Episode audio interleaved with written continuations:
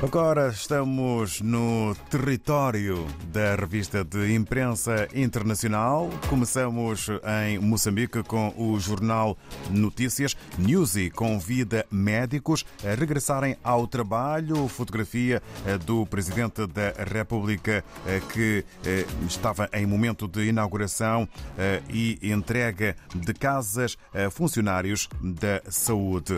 Ainda na capa do Notícias para 2023, despesa despesa do Estado fixada em cerca de 472 mil milhões. E na política de saúde, a política de saúde visa promover justiça social. São temas que eh, fazem manchete na capa do jornal Notícias. Avançamos para Cabo Verde. Segundo a publicação A Semana, religião católica continua a dominar em Cabo Verde, apesar da quebra em 10 anos. E no Parlamento, estou firme e concentrado Ninguém me desvia do meu trabalho, avisa o presidente da Assembleia Nacional.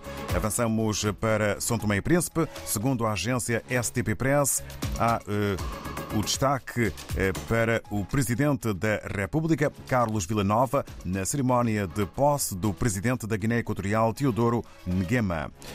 E um outro uh, tema em foco, segundo a agência STP Press, em São Tomé e Príncipe, Patrício Trovoada, em entrevista à CNN Portugal, fala do seu encontro uh, com Marcelo Rebelo de Sousa.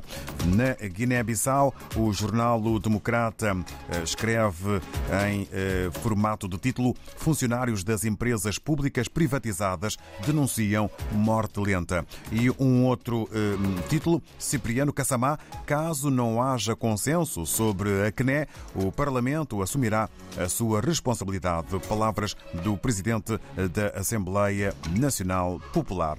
No Brasil, agarramos no Globo, no feixinho da semana, com destaque para a política. Com crise entre Lula e Lira, PT já sinaliza apoio ao orçamento secreto com transparência para garantir PEC. Entenda, é o que hum, refere e convida o jornal Globo. E no desporto, o fator Vini. Versatilidade é trunfo para Brasil ter defesa sólida e atacante como arma ofensiva contra a Croácia, porque regressa-se depois de uma pausa ao Qatar 2022 a decorrer, recordo, até ao dia 18 deste mês de dezembro. Ora, nesta hora temos Armindo Laureano, do Novo Jornal em Angola, eh, está em trânsito, está no ar entre São Tomé e Luanda. Por isso, partilhamos eh, a capa do eh, Novo Jornal, a mais recente, naturalmente, aqui que com envio do Armindo Laureano. Ora, várias caras que estão em fotografia que ocupa grande parte da da capa do novo jornal, com o título Não há amnistia que safe os camaradas. Nova lei de amnistia exclui os chamados condenados de colorinho branco e os que cometeram crimes que vão desde peculato, corrupção e branqueamento de capitais. A amnistia não contempla, por isso, rostos conhecidos. Alguns estão aqui, são ao todo cinco eh, aqui na capa do novo jornal. No MPLA, João Lourenço lidera Task Force Force para mobilização e organização interna. É eh, mais um assunto a fazer manchete na capa do eh, novo jornal de hoje, eh, que sobre economia escreve em formato de título Combustíveis.